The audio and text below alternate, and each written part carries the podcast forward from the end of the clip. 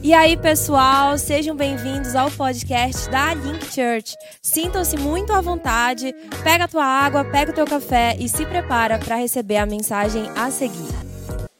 Semana passada eu tive a alegria de fazer uma viagem.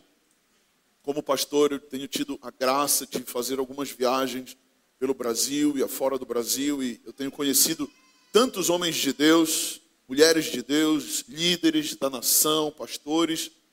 E na semana passada nós viajamos lá para Brasília. Eu tive a honra de conhecer Luciano Subirá. Quem conhece Luciano Subirá? Pastorzão da nação. Podemos trocar uma ideia. Meu pai conversou um pouco mais com ele do que eu. Né? A idade já é mais parecida. Eu falei, pastor, vai lá, conversa lá com ele, fala da link para ele. Depois pude conhecer Todd White. Quem já ouviu falar de Todd White?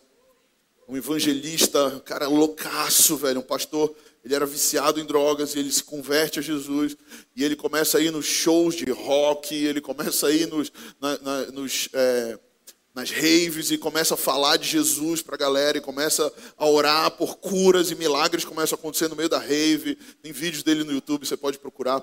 Eu conheci esse homem e ele foi, cara, extremamente amoroso e, e extremamente solícito conosco né? E, e, eu queria pedir a tua oração como Link Church, já desde agora, ore pelo Todd White e já declare Todd White em Belém do Pará em 2024. Amém? Quantos creem nisso?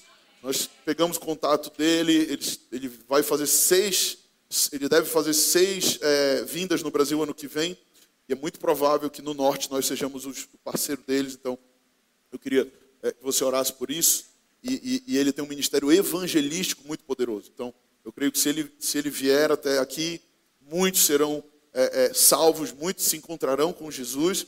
E eu creio que a gente vai levar lá no ver o peso, né, pastor Leandro? Pastor Leandro falou do ver o peso para ele. Falei, cara, tem ver o peso lá, e claro, em inglês, né? Tem o ver o peso lá que é um mercado. Ele falou, Jesus ama esses lugares e tal, eu quero ir lá. Foi bem, bem divertido, né?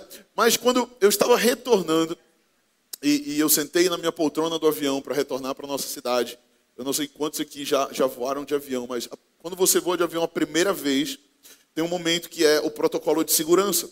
Antes do avião decolar, a aeromoça vai lá e ela pega um cintozinho, te ensina como que atarracha o cinto, como que abre o cinto, né? e ela começa a falar, caso de despressurização, máscaras cairão à sua frente, coloque primeiro em você, depois na criança ou na outra pessoa que precisa de auxílio e tal. E eles vão falando todos os protocolos de, é, de segurança do avião. E quando você está voando a primeira vez, aquela aeromoça começa a falar daquele protocolo e você fica atento. Né? pensa, poxa, o negócio, o bagulho de ferro vai voar e, mano, se acontecer alguma coisa, eu preciso estar ligado nisso aqui. Né? Eu preciso saber esses protocolos de, de caso que dê um BO, eu estou preparado. Né? Ah, o assento que é flutuante e tal, lá, lá. E você presta muita atenção quando você voa a primeira vez. Sim ou não? Quem já voou de avião? Quem prestou atenção a primeira vez que você voou, depois que ela falou, tem um cartão no bolso à frente, você pega o cartão, lê o cartão minuciosamente, né? com muita atenção e ora ao Senhor, Senhor, que nada aconteça agora, né? e leva até o meu destino. Sempre digo que o ateu só é ateu até ele voar de avião. Quando ele está lá em cima, o avião começa a dar aqueles negócios, ele já começa a se converter. Depois que ele pousa, ele volta a ser ateu, muitos deles. Mas o fato é que, quando aquela mulher estava falando, o Espírito Santo falou comigo. Porque muitas vezes nós estamos no avião e nós estamos prestando atenção, porque é a primeira vez, mas quando nós voamos mais vezes, nós temos a tendência de já não prestar mais tanta atenção naquilo, porque a gente pensa, eu já sei esses protocolos. E muitas vezes nós esquecemos de coisas tão importantes, porque nós achamos que nós já sabemos. E hoje eu queria compartilhar com vocês sobre a importância da vida de oração e o tema de hoje é oração restaurada. Porque muitas vezes nós pensamos, ah, eu já sei orar. Ah, isso é um tema tão básico, pastor Vitor. E muitas vezes nós sabemos como orar, nós sabemos quando orar, mas muitas vezes nós deixamos de orar. E hoje eu quero falar com você que talvez esteja frio na sua vida de oração. Que talvez a, a oração não tenha sido mais algo vital para você. Talvez a oração já foi um dia um lugar onde você tinha prazer, mas no tempo para cá parece que você já não encontra mais prazer nesse lugar secreto. Você não encontra mais prazer em tirar um tempo e ficar com Jesus. Jesus mesmo disse: quando vocês forem orar, entrem no seu quarto, em secreto, e no secreto falem com o Senhor, porque Ele vai ver você naquele lugar. E muitas vezes nós é, somos até bons em orar nas reuniões da igreja, e eu amo as reuniões da igreja, eu amo a prayer room de terça-feira, que são reuniões de oração no corpo com os irmãos, mas eu também entendo que tão importante quanto eu orar em grupo, mas eu também ter uma vida de oração individual. E hoje eu queria te falar que é, a oração ela é a chave para o êxito na nossa vida cristã. Quantos aqui querem ter êxito na vida cristã? Quantos aqui querem terminar bem? Mais importante do que você começar bem a sua vida com Jesus é você terminar bem. Eclesiastes vai dizer que melhor é o fim das coisas do que o início delas. Eu sei que muitas vezes a gente começa empolgado e, e, e tendo uma vida de oração intensa, entregue, mas com o tempo a gente começa a achar que já sabe. Com o tempo, a gente começa a desvalorizar aquele lugar de intimidade e a gente começa a esfriar na fé. E se você chegou aqui é, é, nesse período da tua vida onde você talvez esfriou na fé, ou talvez você está começando e não sabe como orar, não sabe como fazer isso, você está no lugar certo. Diga para a pessoa que está do seu lado: você está no lugar certo. Jesus quer falar com você sobre a oração hoje, amém? Então abra sua Bíblia em 1 Timóteo capítulo 2. Nós vamos ler só esse versículo primeiro, é bem básico, é bem simples e é bem rápido. 1 Timóteo capítulo 2, versículo 1, se você tem Bíblia, abra ela aí. Se você não tem Bíblia, quem não tem Bíblia gostaria de uma Bíblia, levanta a mão. Tem alguém que não tem Bíblia e gostaria de uma Bíblia? Levanta a mão, vamos lá. Link Store lá na frente, compre uma Bíblia lá. Vá lá. Tinha irmão fez. Vou dar uma Bíblia para ela. No final, vem comigo que eu vou te dar uma Bíblia. É? Vou te dar uma Bíblia. Amém? Pode aplaudir a irmã. Acabou de ganhar uma Bíblia. Amém? Teve fé. Amém. É, fala lá, pessoal da lojinha, logo trazer uma Bíblia para mim no final. Eu vou dar para ela. Gente, então, como eu estava falando para vocês, abra sua Bíblia em 1 Timóteo 2. Quem achou? Amém? A Bíblia diz assim para nós: Antes de tudo, pois, exorto que se use a prática de súplicas, orações, intercessões, ações de graças em favor de todos os homens. Eu vou repetir. Antes de tudo, pois, eu exorto que use a prática. Diga comigo, prática. Diga comigo, prática. E ele continua dizendo na obra, é, ele continua dizendo prática de súplicas, orações, intercessões, ações de graça em favor de todos os homens. Então é importante que você entenda aqui que esse texto está sendo escrito pelo apóstolo Paulo. É uma carta direcionada ao seu discípulo Timóteo. Timóteo é, seu, é o discípulo na fé de Paulo. Paulo chama Timóteo de meu filhinho na fé, meu filho na fé. Ele tinha é, é, pregado o evangelho de Jesus Cristo para Timóteo. Timóteo se converteu. Ele discipulou Timóteo, deixou Timóteo na igreja que foi plantada e foi embora para outro lugar. E então ele mandava cartas para o seu discípulo, ensinando aquilo que ele precisava fazer e ensinando aquilo que ele precisava ensinar. E nessa carta de 1 Timóteo 2, ele, ele fala muito claramente: ele diz, Eu exorto, exortar não é somente algo negativo, exortar também é animar. Eu te animo que você tenha o que? A prática da oração, das súplicas, das ações de graças, das intercessões. E muitas vezes nós oramos um pouco e dizemos: Uau, pronto, que bom. Hoje, essa semana eu já orei, agora só semana que vem. Não, então oramos, vemos ao culto no domingo, pronto, já bati meu ponto na igreja agora. Jesus pode me abençoar, vai lá, vamos lá, manda para cá, manda, manda, manda. Muitas vezes nós não entendemos que a oração não é somente algo que eu vou fazer em um momento específico, mas a oração é um estilo de vida. Diga comigo, a oração é um estilo de vida. Paulo está dizendo a Timóteo: você precisa praticar, assim como um atleta pratica lá, ele vai para a academia e ele puxa ferro na academia, ou ele, os corredores vão para a rua de manhã cedo e vão correr de manhã cedo e vão praticar aquilo. Os crossfiteiros vão lá para o boxe de crossfit, eles treinam, pá, pá, pá, e eles vão treinando para quê? Para praticar, para se tornar cada vez melhores naquilo. Paulo está nos exortando e dizendo, animando, Link Church, vocês precisam praticar oração, porque não existe avivamento se não houver oração. Quantos querem um avivamento pessoal? Quantos querem vida de Deus entrando em você e permanecendo em você de uma forma sobrenatural e poderosa? Diga amém. Então tenha vida de oração. Diga para quem está do seu lado, tenha vida de oração. Lembre-se, orar não é fazer repetição. Orar é falar com o coração. Eu vou repetir: orar não é fazer repetição, orar é falar com o coração. E quantas vezes, quando nós somos crianças, nós somos ensinados a fazer repetições? Eu mesmo, quando era criança, fui ensinado por uma tia minha, ela falava, meu filho, quando você for dormir, tem que falar, fazer uma oração, e a oração é assim, Papai do céu me deito, Papai do céu me levanto, com a graça de Deus, do Espírito Santo, me cobre com teu divino manto. Amém. E aí eu dormia. Alguém fazia essa oração também? Amém? E quantas vezes nós também mecanizamos a oração? Porque nós somos ensinados a mecanizar. Jesus, ele vem contra os fariseus e dizem: ei, parem com esse negócio de mecanizar, de ficar com orações repetitivas. E muitas vezes orações para mostrar para os outros uma fé que muitas vezes não é real na tua casa e no secreto. Pare com isso.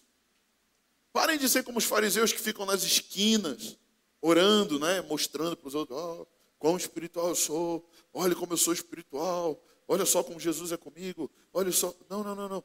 Você vá para o seu quarto. Você, quando jejuar, que você não fique com aquela cara de coitadinho, e as pessoas vão perguntar para você, por que você está jejuando? E você fala, não, é porque eu.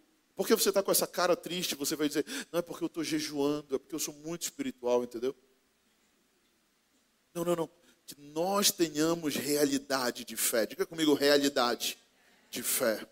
Amém? Eu creio que nós temos dois espíritos vivendo em nós. Todo ser humano tem dois espíritos vivendo. Um é o espírito do homem. Diga comigo, o espírito do homem. Quando a fecundação no útero materno, ali Deus sopra a vida. A vida não vem depois que a criança nasce, a vida já começa no útero materno.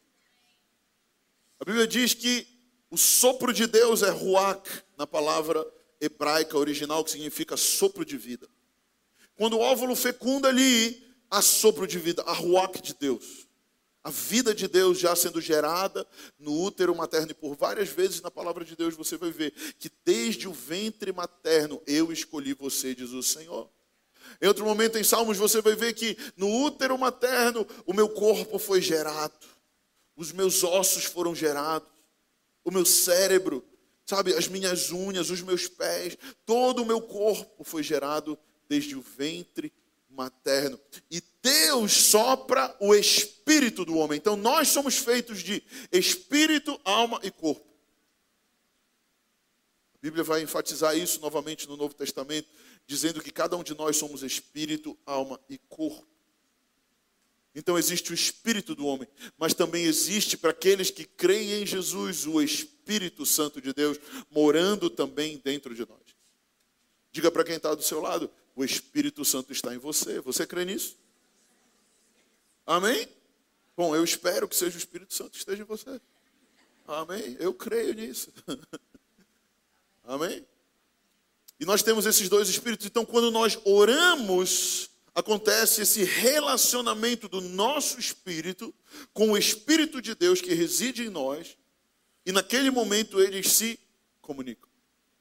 É o meu espírito se comunicando ao Espírito de Deus quando eu estou em oração.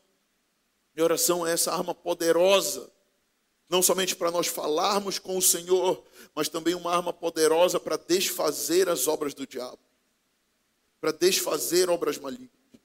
A oração é essa chave que abre tesouros na terra. A oração é essa chave que destrava o mundo espiritual. E se você quer experimentar um suprimento dos céus, você precisa aprender a orar. E eu queria falar hoje três coisas que nós precisamos aprender se queremos restaurar a nossa vida de oração. Quantos querem ter uma vida de oração restaurada? Eu profetizo que amanhã você começa uma nova etapa na tua vida de oração. Amanhã vai ter um alarme no teu celular, que vai ter um horário lá que você vai vai apitar e vai estar escrito tempo a sós com Deus, o tempo de oração. E você vai para aquele lugar e você vai gastar tempo com o Senhor. Em primeiro lugar, eu queria te ensinar hoje é que a oração é o nosso depensiômetro. Diga comigo, a oração é o meu depensiômetro. O que é esse depensiômetro, pastor? É, é a medida da minha dependência de Deus.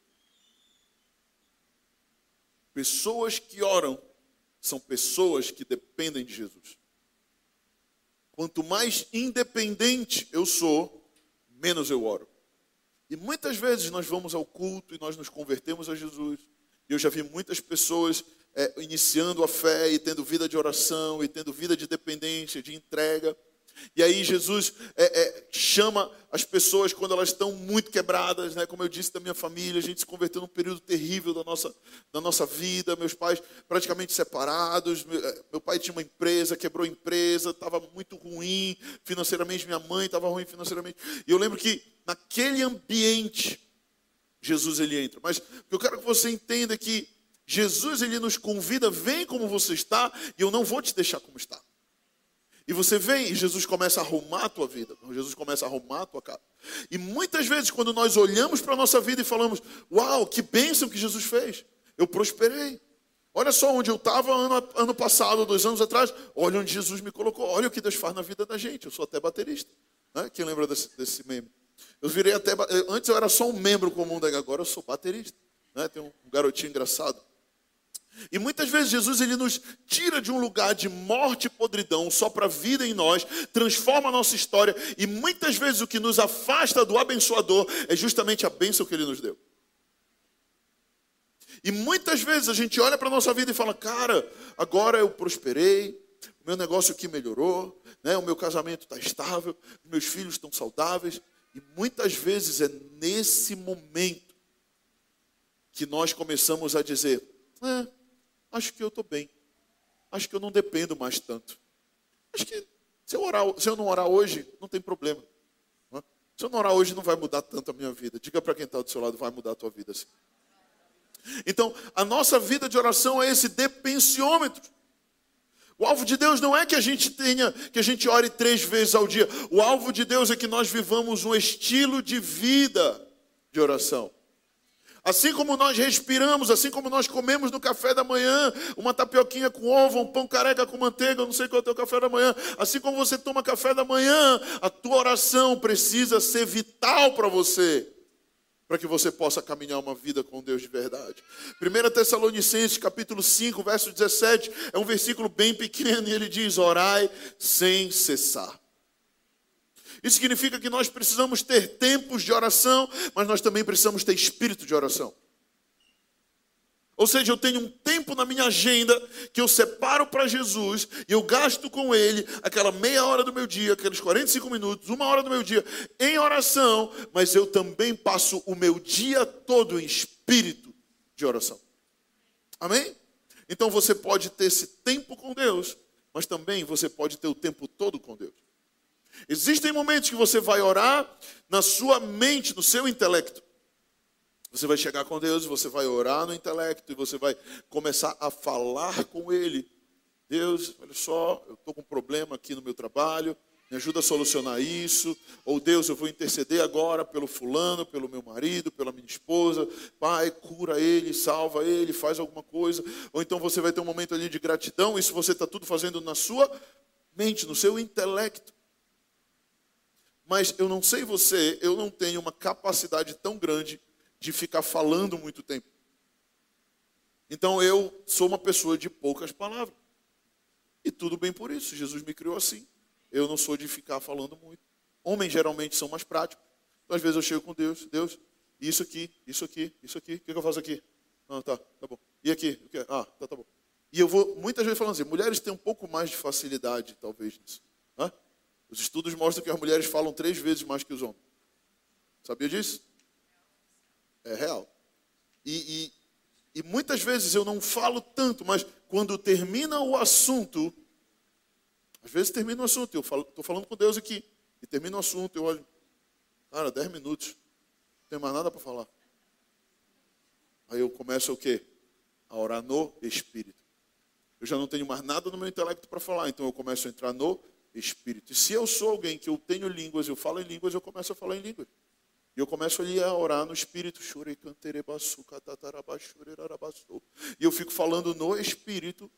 Ou se eu não tenho línguas, eu boto um louvorzão lá e eu fico adorando a Deus. Senhor, eu te amo, eu te adoro, eu te bendigo, eu te exalto. Mas o que eu quero te falar é que nós precisamos orar até que venha o romper do Espírito nas nossas vidas. Pastor, como é esse romper? Esse romper é algo que muitas vezes eu estou ali orando e enquanto eu não sentia a presença do Espírito, eu não vou parar. Eu estou orando aqui, eu estou falando com Deus eu não estou sentindo nada. Eu não estou sentindo é, é, Deus falar, eu não estou sentindo a presença, então eu vou permanecer orando. Essa semana mesmo, eu estava no carro, indo deixar o Noah no colégio. Ele entra às 7h15 da manhã. Eu estava sete horas no carro, indo para a escola dele, botei no Waze o caminho. Eu sei o caminho, mas já é, já é mania de colocar para ver o tempo e tal, e eu acompanhando lá no mapa. Eu botei lá e deu 16 minutos da minha casa até o colégio do Noah.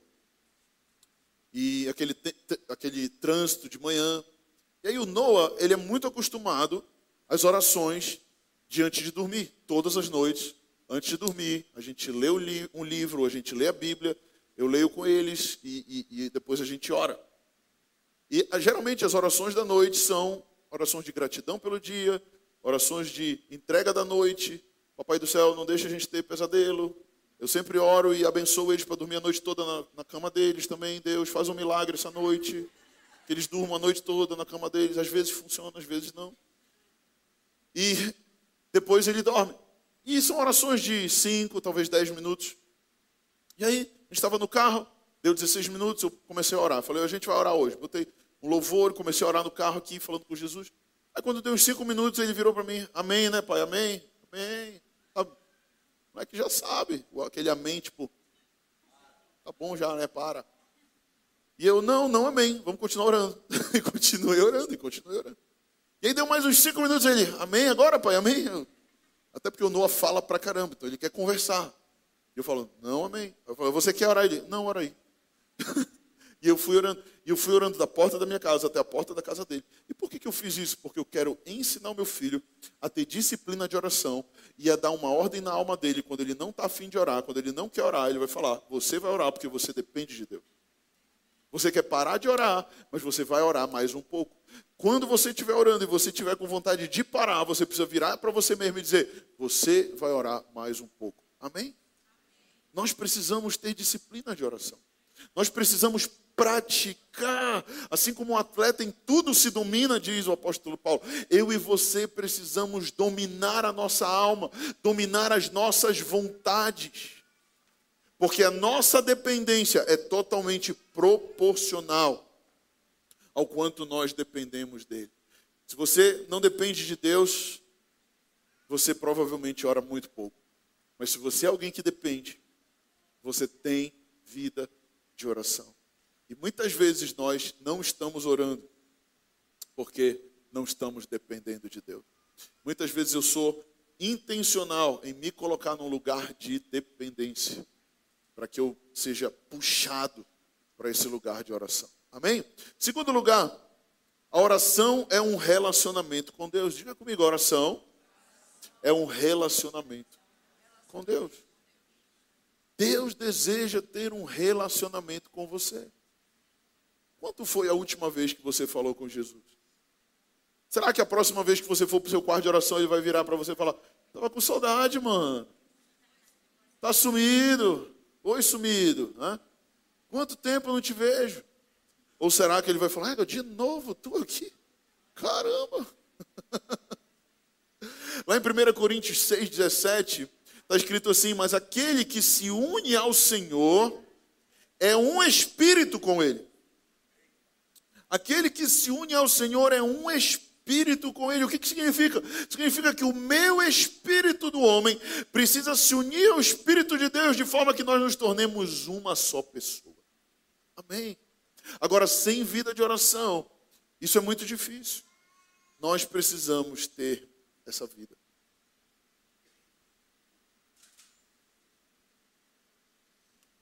Quando você vai orar, você vai ter resistência. Diga comigo, resistência.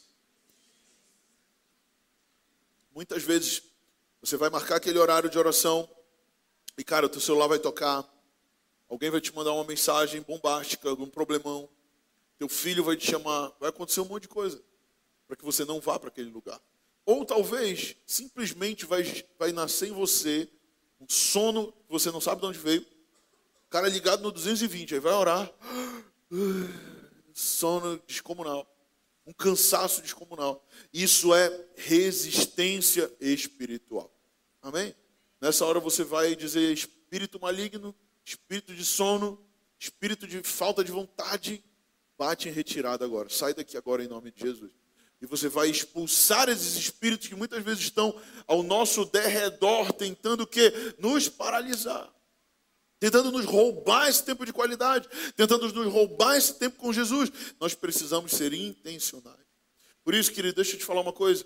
Independente de você ter ou não necessidade por algo, de você ter uma petição ou não, a oração é um desejo do nosso espírito de estar constantemente conectados ao Senhor e perceber a sua presença nos nossos tempos de oração são é algo vital.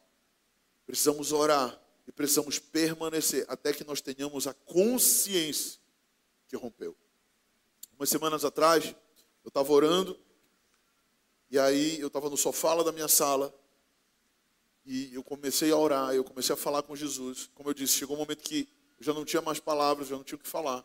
E eu comecei a falar em línguas, eu comecei a orar em línguas. E depois que eu parei, eu falei, Espírito Santo, tens algo para me falar? Porque é muito importante que a gente entenda que uma relação, ela é uma via de mão dupla. Existe uma hora que eu falo, mas existe uma hora que eu escuto. Tem gente que só quer falar, né?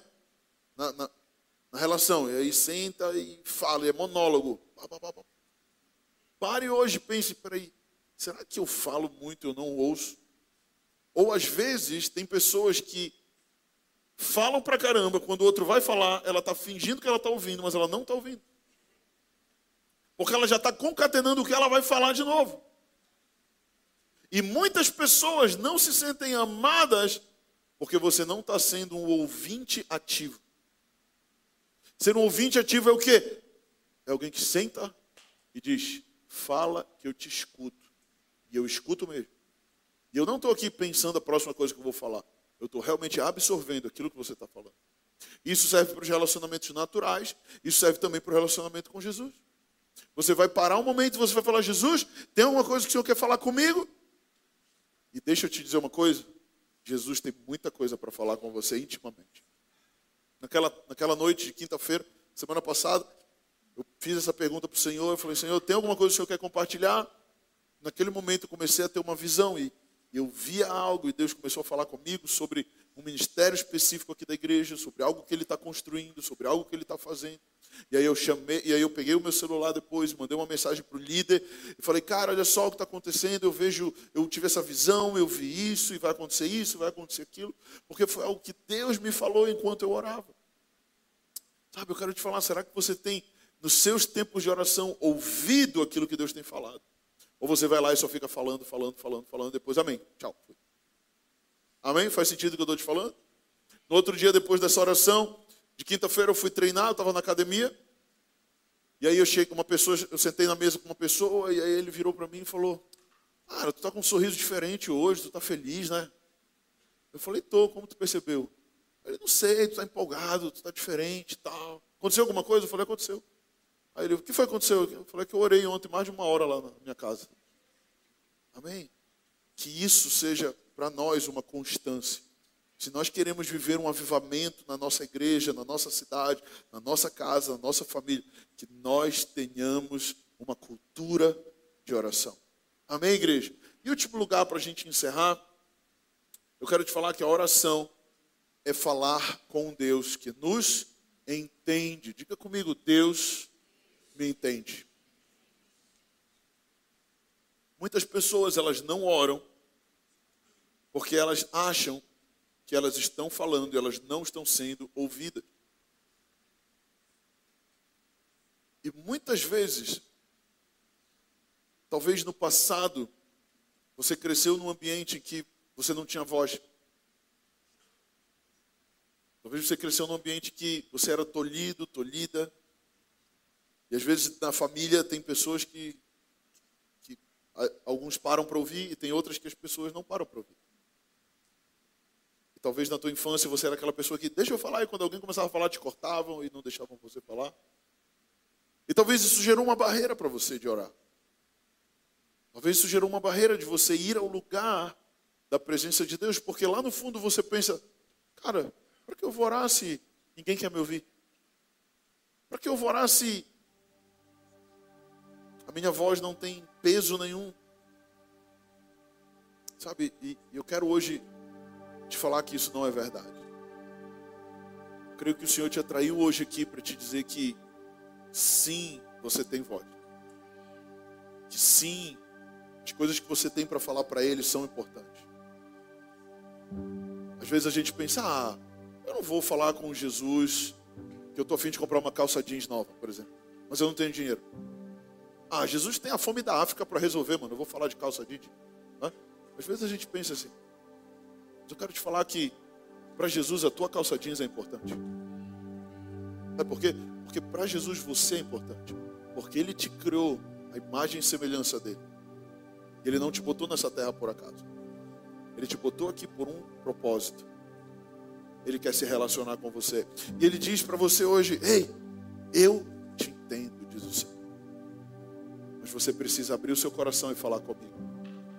Muitas vezes nós achamos que não somos compreendidos ou entendidos, mas eu quero te falar, Jesus, ele entende tudo o que nós passamos. Talvez se ele fosse um Deus somente, porque ele é, entenda o que eu estou falando.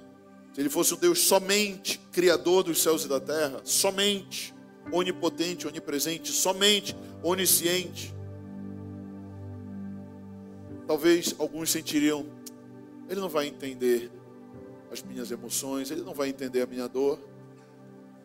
Mas eu quero te falar que ele não é somente um Deus onisciente, onipotente, criador dos céus e da terra, que com a sua palavra haja luz, houve luz, que com a sua palavra haja firmamento na terra, houve firmamento, que com a sua palavra criou os seres, todos os animais e, e, e a flora, a fauna e, e todos os seres humanos com a sua palavra, porque Ele é Deus soberano, Criador. Sim, Ele é, mas Ele também é um Deus que se fez homem e habitou entre nós cheio de graça e de verdade. E a sua glória foi vista pelos homens. Entenda, entenda aqui, olha aqui para mim, se você não pegou nada dessa palavra, pega isso.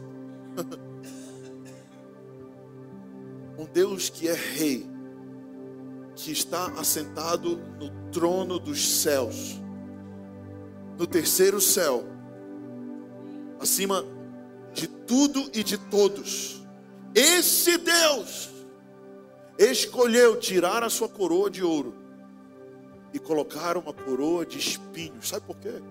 Para que eu e você não possamos dizer, Ele não me entende. Porque o momento que você diz, você não me entende, Ele vai dizer para você, sim, eu te entendo. Sim, eu sei o que é passar frio, eu sei o que é passar calor. Sim, eu sei o que é ser tentado, porque eu fui tentado e venci, então é possível ser santo, porque eu sou santo.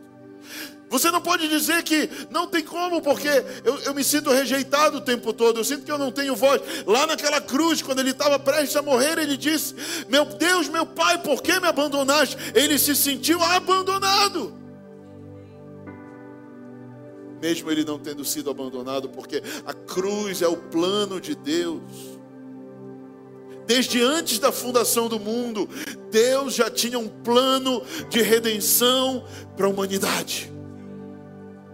E o plano de redenção se chama Emanuel. Deus comigo, Deus com você. Emanuel significa Deus conosco. Não é um Deus que somente está sentado no alto e sublime trono, é um Deus que está sentado ao meu lado. É um Deus que está comigo em todos os momentos. É um Deus que está comigo quando eu, quando eu apanho, quando falam mal de mim, quando me traem. Ele está do meu lado, Ele está comigo quando eu estou doente, numa cama de hospital. Ele está comigo em todo e qualquer momento. Ele também está comigo nos meus dias mais felizes. Como talvez no dia que eu casei com a mulher mais linda do mundo, ele estava lá. Talvez no dia que eu fui ordenado pastor, num, num momento, num ambiente totalmente improvável, impropício, eu fui ordenado pastor. Talvez ele estava lá, porque ele planejou tudo isso para mim, porque ele é comigo. E eu quero te dar uma boa notícia: ele também é com você.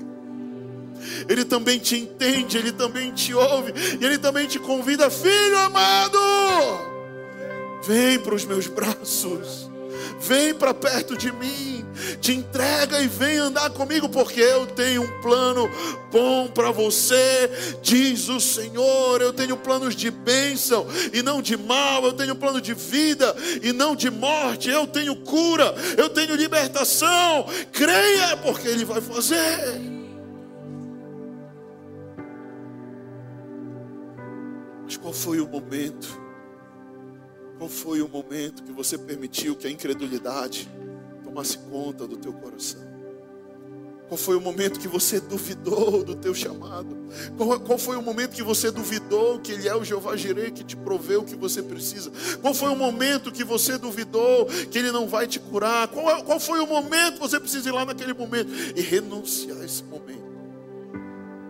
E declarar pela fé: Jesus é suficiente para mim. Ele me cura, Ele me salva, Ele me restaura e Ele tem planos bons sobre a minha vida, sobre a tua vida. Você crê nisso? Porque Ele te entende.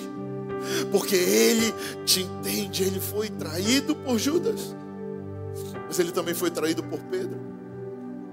Ele foi entregue numa cruz, ele foi cuspido, ele foi espizinhado. Ele passou pela maior dor, ou por uma das maiores dores, que é a morte de cruz. Ele teve que nascer de ventre materno sendo Deus. Ele teve que ser criado por uma mulher sendo Deus. Ele teve que aprender a engatinhar, igual aqui o, o Tomás. Ele provavelmente brincou com garrafinha. Ele provavelmente tinha um jeans, um jeans estiloso também ele provavelmente teve que aprender a fazer suas necessidades fisiológicas no vaso sanitário da época. Ele teve que passar por tudo isso. Sabe por quê? Porque ele não queria nos deixar só. Talvez tenha alguém aqui hoje está se sentindo sozinho. Talvez tenha alguém aqui que está se sentindo hoje abandonado. Talvez você olha para a sua vida e você diz: cadê esse Deus? Quero te dizer que Ele te deu livre arbítrio. E hoje você pode decidir convidá-lo para entrar na sua vida. De uma forma nova e de uma forma sobrenatural. É só você dizer sim, Jesus, eu quero, eu quero algo novo, eu quero mais. Porque eu creio nessa pregação. E eu creio que tu és Deus que me entende. Ele vai entrar na tua casa, ele vai entrar na tua família. Eu não estou dizendo que ele vai fazer tudo o que você quer. Ele vai fazer tudo o que Ele quer, se você permitir. Se você permitir que Ele faça tudo o que Ele quer, Ele vai fazer coisas incríveis na tua vida. Amém?